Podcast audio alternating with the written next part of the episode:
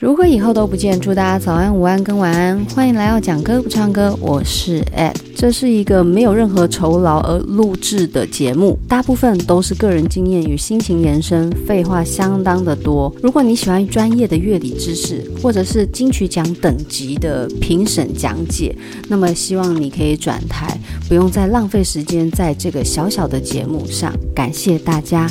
而原本呢，这个是一周二更的节目，目前声带有状况发生，所以为了养声带，会改成一个月更新一到两次。再次强强调，有任何的建议跟想法，欢迎到 First Story 每集的单集留言建议回馈，但请不要用四星以下的方式来表达你的想法，这就很像拿了免费的伴手礼，然后告诉别人这很难吃，并且在他面前丢到垃圾桶一样，非常的残忍跟不礼貌。谢谢。一九八九年出品的《鲁冰花》，大概是许多人的回忆。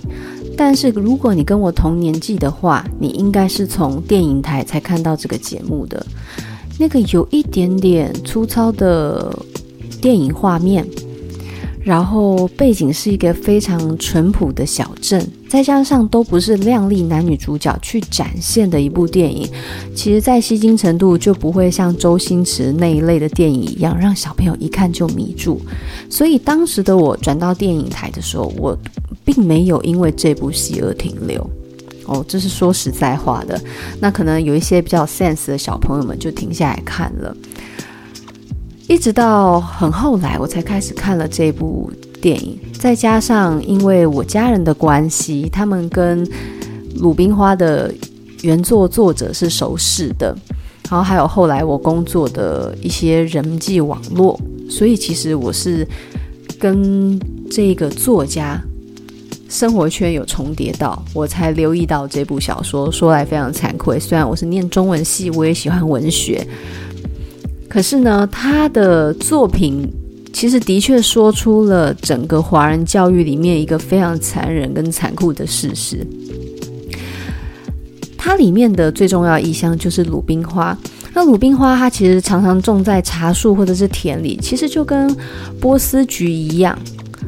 它是作为绿肥的概念，在休耕的时候种植这些作物，可以把阳光、空气、水、土壤里面的所有养分吸取成这些植物美丽的样貌。但是很遗憾的是，等到开始要耕作的时候，农夫们就会把这些植物铲除下来，作为肥料，直接的铺洒在这块土地里面。所以基本上，它开起来是美丽的，可是它最后的。结局就是在最美的时候化作春泥，然后让这个营养成为稻米啊，或者是其他经济作物的养分。其实呢，相对来说就是早夭。从鲁冰花这个特质延伸来看，其实主角谷阿明也就好像是整个教育土壤里面的鲁冰花一样，去成就了这个世界对于聪明天才的定义有所改变。那鲁冰花它其实是羽扇豆的学名，哦，叫 Lupinus。Lupinus 它念起来就像鲁冰花，然后又刚好跟客家话、台语它所谓的路边花一样，有一种不同语言，可是却共用了某一种程度的语言意义的概念。我昨天就在路边看到鲁冰花，然后一直在唱鲁鲁冰花的歌曲。不过现在大家看到的很多的记录下来，就是说鲁冰花的原唱啊是珍妮，no no no no，鲁冰花的原唱是曾淑琴，情深意动那个曾淑琴不是珍妮，珍妮唱歌很好听，可是我觉得珍妮唱这首歌缺少了一点这种乡间的古朴简单的感觉，因为珍妮的声音它是非常洪亮，非常有。感染力的，可是这首歌他要说的并不是这么宏大、这么伟大、壮丽的一个感受。那曾淑琴她后来在比较近期的作品里面有重新再翻唱这首歌，我觉得唱起来就很有很有鲁冰花真正要表现的感受。那这张专辑呢，它是在这个唯日舞曲。二零一三年四月所发行的专辑里面重新唱哦，所以你要找二零一三年的鲁冰花版本，就真的很美很美。而且它在声音的延长上，你好像跟着他的声音一路来到了梯田间那个茶树开满、云雾缭绕的场景。但是这不是宽广，而是悠远。你们知道宏大跟悠远是不一样的时间形容。那很多人在看《鲁冰花》这部电影的时候，都会留意到里面的美术老师很帅。他现在已经不知其所踪了，但是这是他唯一的一个比较有名的电影作品。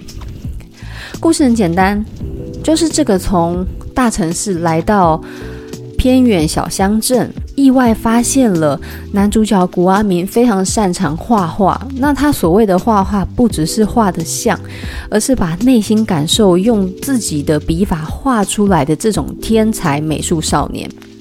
可是呢，当时所有人都对于画画理解是要画得很像。就在这两种价值的冲突底下，最后这个老师呢，被人事上恶意斗争，还有他自己的个性。价值观都跟当时这个小乡镇的人格格不入之下，算是半被逼走的离开这个学校。在和男主角古阿明道别的时候，他把自己的画架还有古阿明画的那一张茶虫带走作为纪念。故事的结局是，古阿明他在一个心情严重影响之下生了病。自己家里又没有足够的经济条件带他去看医生，甚至跟乡长借钱也被拒绝，所以病况加重。然后自己喜欢的老师又离开了，因为在这个世界上哦，其实大家都祈求就是遇到一个指引者，包含很多人在追逐爱情，其实就是要找一个理解自己的人。在古阿明即将离开这个世界的那一天。他独自来到了家乡一个他很喜欢的地点，想要实现自己一直以来都很执念的一个愿望，把家乡给画下来。他画着画着，他就慢慢的走进了自己死亡的终点。手中呢，他仍然拿着他最喜欢老师送他的蜡笔，就这样和这个世界告别。就在他下葬。不久之后，才发现当时郭老师把他的茶虫拿去投稿，获得了世界儿童比赛的金牌首奖。那很多人呢，包含记者啊、乡民啊，还有什么乡长什么的，都非常的得意跟高兴。古茶妹看着这一切，她内心是非常的不解的。她的弟弟在生前只有老师郭老师欣赏他，可是现在得奖啊，大家才开始发现，原来古阿明这么会画画。但是有用吗？古阿明已经再也不能画画，他就是生命停在这么早的年纪，再也不会有后面的事了。最后呢，所有的亲朋好友啊，就在古阿明的坟前告诉他这件事情，然后把他的作品啊跟着名字一起烧掉。古阿明爸爸边哭边气，他说：“死了要这些荣誉有什么用？含泪把这个荣耀的奖状一起烧掉。”鲁冰花谢了还会再开，可是天才少年一旦离开就不会再回来了。生命并不是可以被复制的事情，尽管天赋可能相同，可是不同的机遇、不同的个性，一个人死了就是死了，他不会再有重来的可能了。这是这部电影了。那这部电影它讲的东西其实就是相对的单纯而清楚。搭配的歌曲《鲁冰花》，它其实在设计上也很有意思，所以呢，我会给大家唱一段我非常喜欢的。那歌词上会做异动，这是出于个人的一个小小的私心。我知道半夜的星星会唱歌。想念的夜晚，它就这样和我一唱一和。我知道午后的清风会唱歌。当年的陈升，他总是跟着风一唱一和。当手中握住繁华。心情却也变得荒芜，才发现世上一切都会变卦。当青春剩下日记，乌丝就要变成白发。不变的只有那首歌，在心中来回的唱。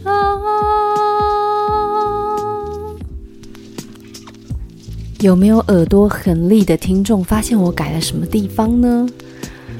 改的地方呢，就是在最一开头，想家的夜晚，他就这样和我一唱一和，我改成想念的夜晚。然后第二个改变的地方是童年的蝉声，它总是跟着风一唱一和，我改成当年的蝉声。对我来讲，童年并不是让我这么眷恋的事情，所以我听这首歌，我只喜欢前半段。然后呢，我把这首歌的前半段当作当我思念一个人的时候，我需要牵连出记忆中那个和他有关系的音乐时，我前半段就会想这样唱，去引出我想引出的歌。所以，如果你跟我一样，对于童年并没有太多眷恋的时候，这首歌这样改，你唱起来会更有感觉。但是原文它其实是锁在童年前一段，它其实算是非常成人的抒情歌，写词人叫做姚谦，作曲编曲人叫陈阳。这首歌的前半段的词其实是大人的话，他是这样说的：“我知道半夜的星星会唱歌。”想家的夜晚，他就这样和我一唱一和。我知道午后的清风会唱歌，童年的蝉声，它总是跟着风一唱一和。什么意思呢？每当半夜看着满天星星。每当午后清风吹过，蝉声唧唧的时候，所有童年思绪就会在这些物件的引导下排山倒海而来。他总是会特别想念童年时无忧无虑的自己，还有在家人身边那种得到全然安全感的时候。然后呢，他后面啊，他开始唱。这一段我觉得超有哲理。当手中握住繁华，心情却变得荒芜，这就会想到那一首《繁华都是梦》的台语歌。我不会念啦，所以就不要让大家耳朵痛了。就是《繁华都是梦》。那其实你得到的越多，你就会发现你失去的也越多。什么道理呢？物极必反，否极泰来。还有所谓《易经》的原理，变卦。他这里有说嘛，才发现世上一切都会变卦。什么叫变卦？一件事情走到了终点，它已经进无可进的时候，它就会开开始怎么样？归零，对吧？所以你看，很多事情它最后都会有一个终点，包含圆周率，它其实最后还有终点，但这个终点在哪呢？不知道，但它一定有。那所谓的物极必反，然后这个否极泰来，其实就是《易经》里面的道理。每一卦里面，比如说否卦是最烂的卦，可是呢，否卦已经到最烂，它不会再烂，它只要改变其中一爻，就是其中一个变音，它就会变成泰卦。泰卦是最好的卦象，所以他这里说一切都会变卦，我就会想到易经这件事情。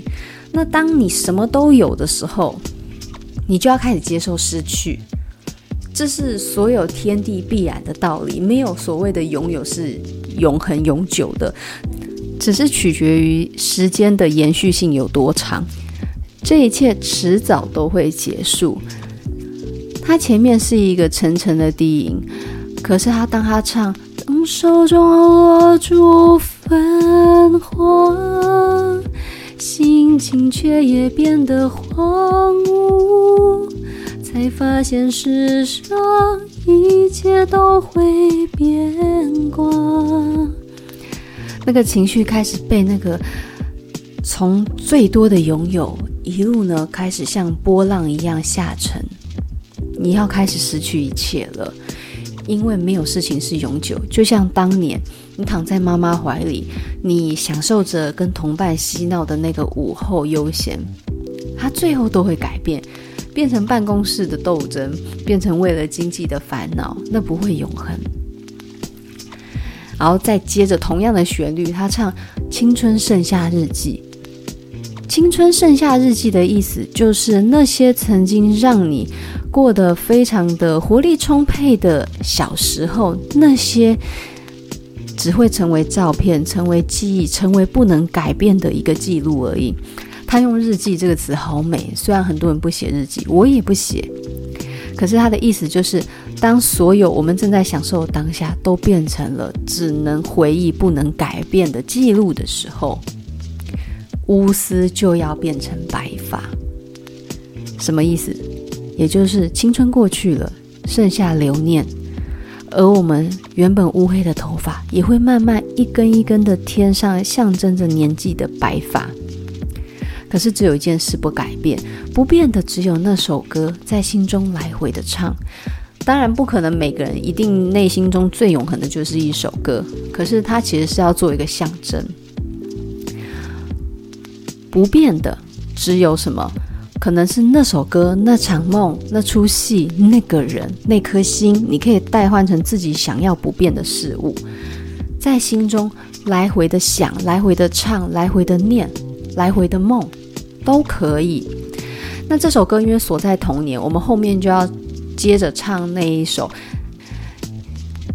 天上的星星不说话，地上的娃娃想妈妈，天上的眼睛眨呀眨，妈妈的心呀鲁冰花，家乡的茶园开满。妈妈的心跟在天涯，夜夜想起妈妈的话，闪闪的泪光鲁冰花。啊啊啊啊！夜夜想起妈妈的话，闪闪的泪光。这一段为什么断掉呢？因为在二零一三年的版本，曾淑琴她在唱的时候，这一段没有把“鲁冰花”这三个字补进去，而是用非常纯净的钢琴再带一次成人心音的那一段。我知道午后的清风会唱歌。然后一路这样唱，而且他在这个版本唱的相当之优美，尤其他说童年的蝉声，它总是跟着风一唱一和。他那个一唱一和，然后非常沉稳的音一路延续绵延，那个一唱一和，你真的可以感觉到蝉鸣的声音充斥在那个夏季的回忆里面。很美很美的音乐表现，可是如果你去看珍妮在演唱会版本，把一堆小孩叫到演唱会的现场开始唱那个“夜夜想起妈妈的话，闪闪的泪光鲁冰花”，我觉得舞台效果很多，但是唱起来真的很没有 feel。我不是说他唱的不好，而是那个版本我不喜欢，我觉得太重点放错。因为这首歌，它主要是来自一个对于童年不舍追忆的独白，它是独白。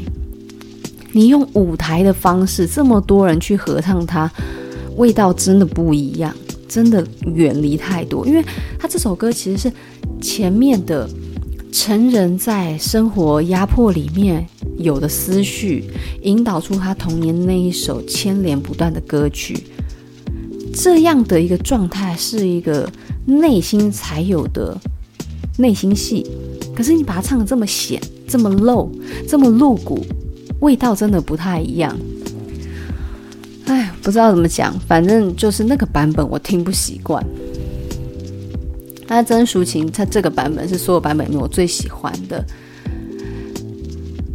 然后里面用了一点点小小声乐的方式来唱，可是并不会很突兀，因为有些歌曲，你说陶喆的歌拿来用声乐唱，那就非常奇怪。可是呢，这首歌用一点声乐的技巧去唱，它就会成为我们每个人内心的咏叹调。这个咏叹调可以让我们把情绪拉得很久很久，你会一直在脑海中萦绕不去。它不只是一个情感的抒发，它会成为一个情感的烙印。然后最后要唱，不变的只有那首歌，在心中来回的唱。然后就接纯净的钢琴声，把这首歌带到结尾。整个 feel 太棒了。我相信，虽然你可能对《鲁冰花》这个电影没兴趣，对《鲁冰花》这首歌不喜欢，或者是无感，你听到二零一三年曾淑琴的版本，他前面那一段大人的独白，到最后面把大人独白唱成咏叹的一个感觉，那真的好美好美。假设你像我一样对童年是没有眷恋的，那你就学我改掉那两个字，拿来纪念你很爱、很想念的那个人，也很不错。唱完那一段大人的咏叹独白之后，你就接你想要唱的歌，未尝也不是一种另一个角度欣赏这首歌的方式。今天的分享就到这里喽，我们下次见，拜拜。